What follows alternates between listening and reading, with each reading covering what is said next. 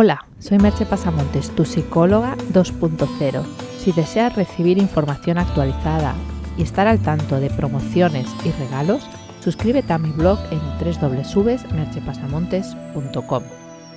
Allí también encontrarás la oferta mía de servicios, tanto online como presenciales. El podcast de hoy lleva por título Cómo el estrés está dañando tu cerebro.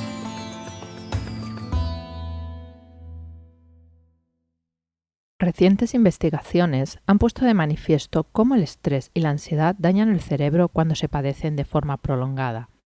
Y la conclusión, en palabras de una de las autoras, la doctora Linda Ma, es tan preocupante como, y cito textualmente, la ansiedad patológica y el estrés crónico están asociados con una degeneración estructural y un mal funcionamiento del hipocampo y del córtex prefrontal, lo cual puede llevar a un riesgo incrementado de desarrollar desórdenes neuropsiquiátricos como la depresión o la demencia.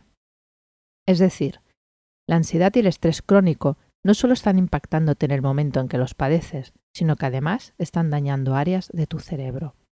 El estudio, llevado a cabo por el Rodman Research Institute at Baker's Health Science, ha estudiado qué sucede en el cerebro cuando se padece estrés, ansiedad o miedo de manera crónica si estos estados se dan de manera puntual, nuestro organismo tiene la capacidad de reponerse y no dejar daños a medio o largo plazo. La ansiedad causada por un examen o una entrevista de trabajo, o el estrés en una etapa de trabajo intenso pero acotado en el tiempo, no dejan una huella permanente. No es algo que nos deba preocupar.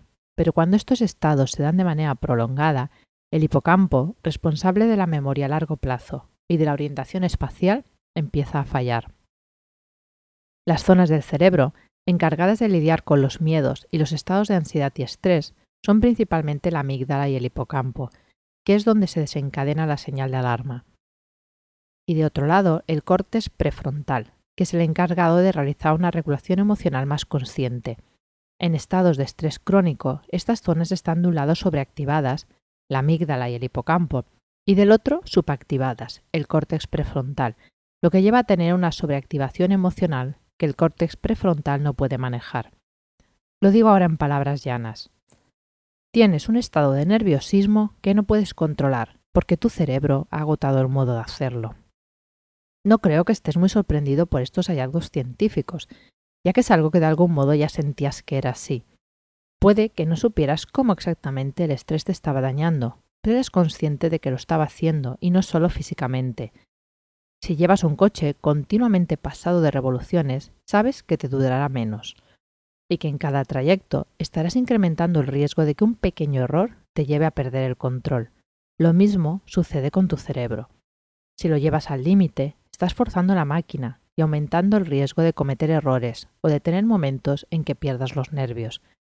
Y todos sabemos lo que pasa cuando se pierden los nervios. Los problemas no dejan de crecer. Pero hay una buena noticia, y es que esos estados no son totalmente irreversibles. Se ha visto que los antidepresivos y el ejercicio físico incrementan la neurogénesis en el hipocampo, es decir, lo reparan.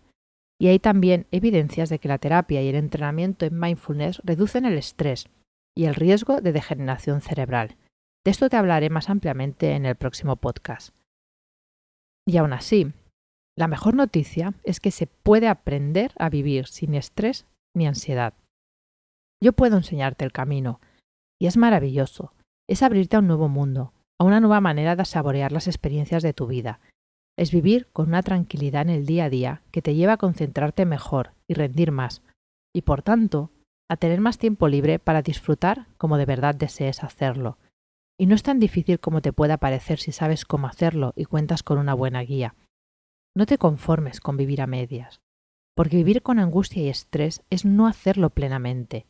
Date la oportunidad de ser libre y feliz. Te dejo con dos preguntas. ¿Vives con estrés o ansiedad? ¿Hasta cuándo estás dispuesto a hacerlo? Hasta aquí el podcast de hoy. Ya sabes que si entras en mi web www.merchepasamontes.com encontrarás más información de lo hablado en el podcast, mis servicios profesionales y mis libros digitales. Te espero, como siempre, en el próximo podcast. Bye bye.